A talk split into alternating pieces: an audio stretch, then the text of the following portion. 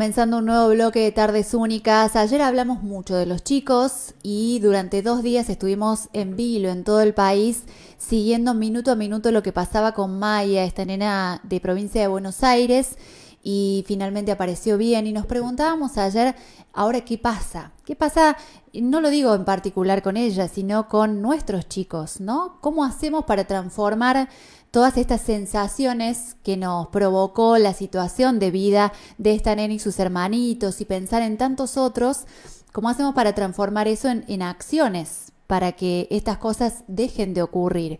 Y para que nos ayude a pensar en esta cuestión y nos ayude a reflexionar, estamos ya en línea con la defensora de niños, niñas y adolescentes de la provincia de Córdoba, la doctora Amelia López. Doctora, buenas tardes.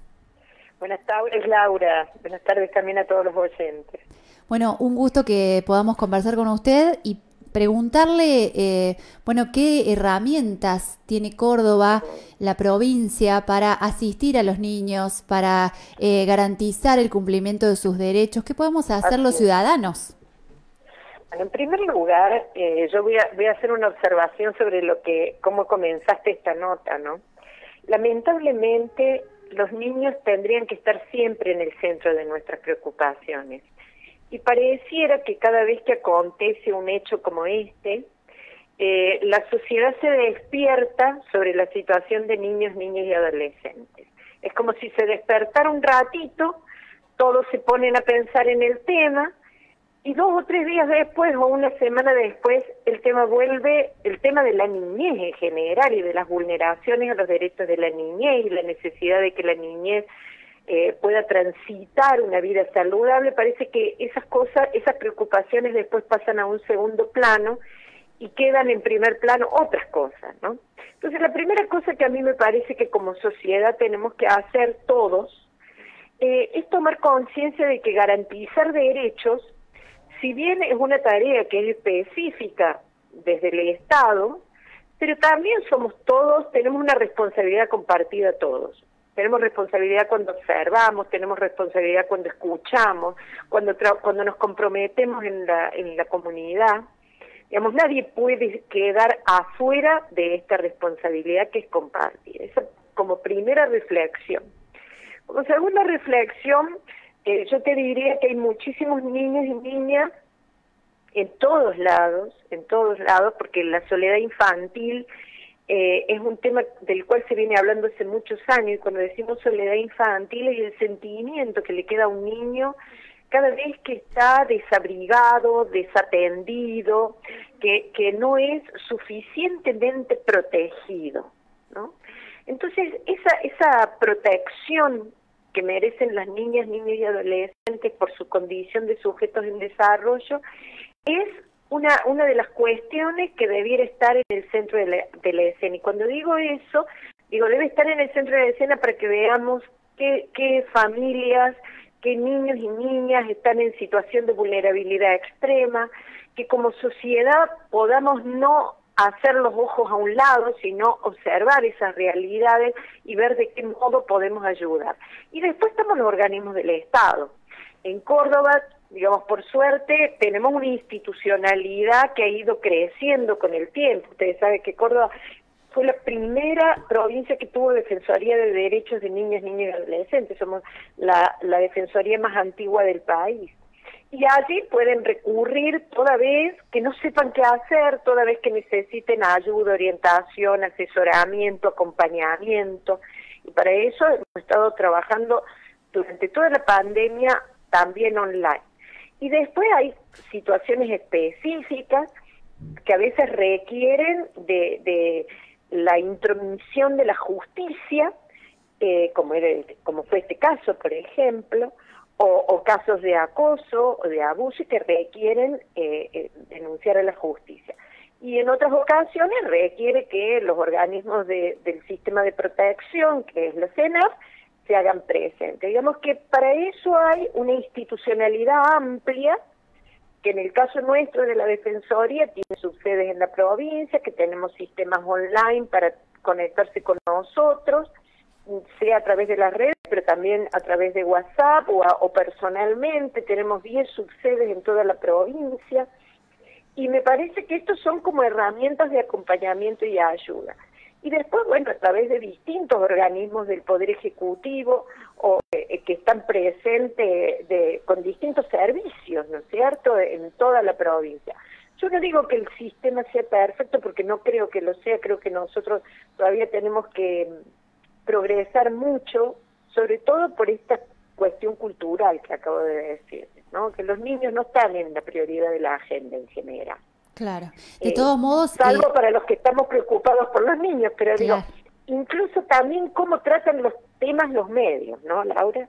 Sí, eh, iba a decir que la Defensoría ha abierto el abanico y, y, ha logrado algo muy interesante que es llegar a distintos puntos de la provincia con estas bocas de atención y de recepción de denuncias, pero también para fortalecer áreas locales de niñez, que es algo que hace unos años era impensado y que se está generando por suerte en muchos municipios, que permite que todos podamos pensarnos como corresponsables en esta tarea de cuidar a nuestros chicos, ¿no? Sí, yo creo que una, eh, eh, lo hemos conversado no hace mucho, eh, cuando ha estado presente UNICEF en Córdoba hace unas semanas, que hicimos reunión de las defensorías, lo hemos conversado con el ministro de Justicia y con la nueva secretaria de Niñez, Adolescencia y Familia sobre la necesidad precisamente de fortalecer las áreas locales, porque es cierto que a veces la gente tiene demasiado lejos a los organismos del Estado, del Estado provincial o del Estado nacional, y lo que necesita es una institucionalidad cercana. Y en ese sentido, fortalecer las áreas locales, fortalecer las organizaciones comunitarias, trabajar en una gobernanza activa, digamos, en forma de aliados, ¿no? donde a veces las organizaciones sepan que tienen a quién recurrir para preguntar, aunque sea, qué deben hacer, porque a veces hay que hacer, y es claro que hay que hacer, pero otras veces hay cosas que las pueden hacer las organizaciones de la comunidad, pero a veces hay que recorrer un, un camino, y a veces recorrer ese camino supone a muchas organizaciones no saber qué puerta tocar. Bueno, lo que nosotros intentamos desde la Defensoría con todas las subsedes es precisamente acompañar a la gente para que sepa qué puerta hay que tocar y, acompañarlos en ese camino que a veces es más costoso de lo que uno piensa, porque hay situaciones realmente muy complejas. ¿no? Y, y que eh, parte de, de, todo esto es el, el cuidado de ese, el cuidado superior de los niños más allá de nuestra buena voluntad o de nuestro leal saber y entender, volviendo a lo que decía recién de los medios, eh, cuánto voluntarismo a veces termina también haciendo daño, porque en los medios muchas veces hay morbo, pero muchas otras ganas de ayudar y terminamos invadiendo un terreno que no nos corresponde tocar. Laura, acabas de hacer una reflexión muy certera. Como vos decís, hay mucha gente que tiene muy buena voluntad, pero lo hace desde su buena voluntad.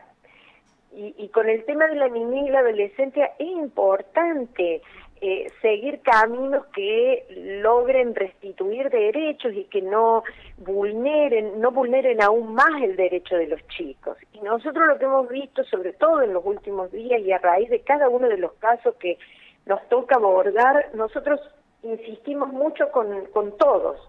No hay que hablar del caso, hay que hablar del problema, hay que hablar del tema, hay que hablar de las situaciones y ver de qué manera debemos abordarla. Pero el, el niño no puede quedar preso de su caso ni estigmatizado en su caso, ¿no? Porque tenemos que darle la oportunidad a ese niño que ya ha tenido una vulneración de derechos, a veces vulneraciones de derechos eh, terribles, tenemos que dar la oportunidad de que pueda restituir su vida, que pueda eh, sanar sus heridas y a veces no contribuimos a ello porque estigmatizamos.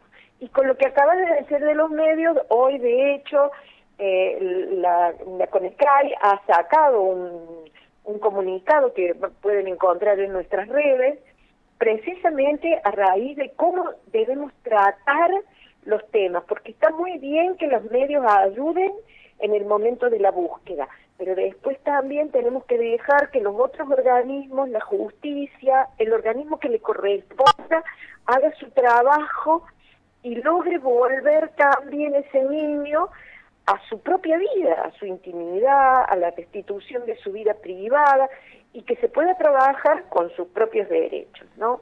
Entonces me parece que esto es un buen momento y has hecho una de reflexión al respecto. Eh, defensor, no me quiero, eh, no quiero dejar de puntualizar el trabajo que hacen ustedes con los niños y los adolescentes, porque ese es otro foco, ¿no? Eh, hablamos los grandes sobre los chicos, pero la legislación y los organismos están em, impulsando hace muchos años que se reconozca la voz de los chicos. ¿Qué les dicen a ustedes los niños y jóvenes cuando trabajan con ellos en las escuelas sobre el bullying, el grooming? Bueno, nosotros, como ustedes saben, tenemos muchísimas actividades a través del, del programa Va con Vos, tenemos espacios de acompañamiento para los adolescentes, tenemos espacios de escucha con los chicos, eh, tenemos, lamentablemente digo, porque, porque eh, a veces son situaciones tristes, eh, tenemos que escuchar a muchos chicos que están en situaciones ligadas a la justicia y que se encuentran verdaderamente vulnerados, ¿no? Eh, eh, pero con vulneraciones muy serias. Y la verdad que los chicos lo que quieren es ser escuchados, quieren que tengan en cuenta su opinión, que no desmerezcamos todas las formas comunicacionales de los chicos, porque los chicos no solo se comunican a través de la palabra, chicos también se comunican a través de gestos, a través de situaciones, a través de expresiones eh, que ellos desarrollan de distintas maneras. Los adultos como que queremos que los chicos eh, se, se comuniquen solo con la palabra y la palabra según nuestro uso. Y los chicos tienen sus propios lenguajes, tienen sus propios modos de expresar aquellas cosas que les molestan, aquellas cosas que los están hiriendo. Yo creo que los chicos lo que necesitan son adultos capaces de ser adultos en serio, de hacerse responsables, de que mm, nosotros los profesionales siempre hablan del apego de un niño, pero para eso se necesita un adulto, un adulto que esté disponible para un niño, sobre todo cuando son pequeños, ¿no? Los chicos necesitan de la disponibilidad de los adultos. Y muchos adultos están entretenidos con otras cosas. Nosotros estamos viendo tristemente cómo la violencia entre los progenitores, los problemas eh, eh, a veces económicos, eh, estamos viendo cómo el consumo, el consumo adictivo, está lesionando la relación de esos adultos que tienen que ser responsables de los niños con los niños. Y a veces uno escucha a los niños y dice, este niño tiene mucho más, o esta niña tiene mucho más sentido común, eh, una mayor reflexión que los propios progenitores. Y eso me parece que es como eh, eh, poner al revés las cosas, ¿no? Entonces creo que los adultos tenemos que recuperar eso, la escucha de los chicos, ese llamado que nos hacen los chicos a que les prestemos atención, a que prestemos atención a sus ideas, que les demos participación en la vida del hogar, que les demos participación en la escuela, no significa que convirtamos la sociedad en una dictadura de los chicos. Para nada, no es eso lo que los chicos pretenden. Solo pretenden que su voz sea escuchada. Y cuando digo su voz, digo en todas las expresiones comunicacionales posibles, ¿no? Eh, doctora, no quiero dejar pasar, usted mencionaba recién que tuvieron un encuentro con UNICEF. ¿Cuál es el principal desafío para este año considerando que nos imaginábamos ya de salida de la pandemia y, no estamos saliendo todavía y todo lo que estaba en nuestra comunidad ha recrudecido con la pandemia. Eh, ¿Qué es lo que se espera eh, como principal desafío para este año? Bueno, no, ustedes saben que nosotros venimos llevando ya hace cuatro años un acuerdo con UNICEF y todo nuestro sistema de monitoreo de derechos ha estado diseñado en conjunto con ellos. A partir de eso tenemos líneas muy fuertes como son la línea de primera infancia, otras líneas que iniciamos con ellos y después las hemos continuado nosotros, eh, financiadas por nosotros mismos, que es monitoreos de medio, encuestas adolescentes, espacios particulares, ¿no? Y bueno, y estamos por, estamos poniendo el énfasis para el próximo tiempo, por un lado, en esta cuestión territorial que decíamos hace un momento, el tema de primera infancia sigue siendo una gran preocupación porque con la pandemia muchos hogares dejaron de hacer los controles a sus chicos de salud, muchos chicos dejaron, digamos, padres no los llevaron a vacunarse, los chicos están sufriendo el impacto emocional que ha significado un largo aislamiento, volver a las escuelas también es, un nuevo desafío, porque es un desafío que todavía no hemos terminado de atravesar y va a ser un desafío con muchas idas y vueltas repensar los servicios de salud mental, me parece que también este es otro desafío que venimos conversando con mucha preocupación, ¿no? Es decir, que lejos de tener menos, menos preocupaciones, hemos incrementado las preocupaciones, pero bueno, eh, además todo lo que significa la revolución tecnológica, el contacto con las tecnologías y los chicos, ¿no? Que en ese sentido nosotros como Defensoría venimos llevando una línea desde hace muchos años, ya tres años, cuatro, y, hemos incrementado las herramientas para que los adultos tengan a fin de acompañar a niñas, niños y adolescentes. Así que creo que los desafíos que tenemos son muchos, la pobreza y la desigualdad nos ponen, eh, creo yo, frente a un desafío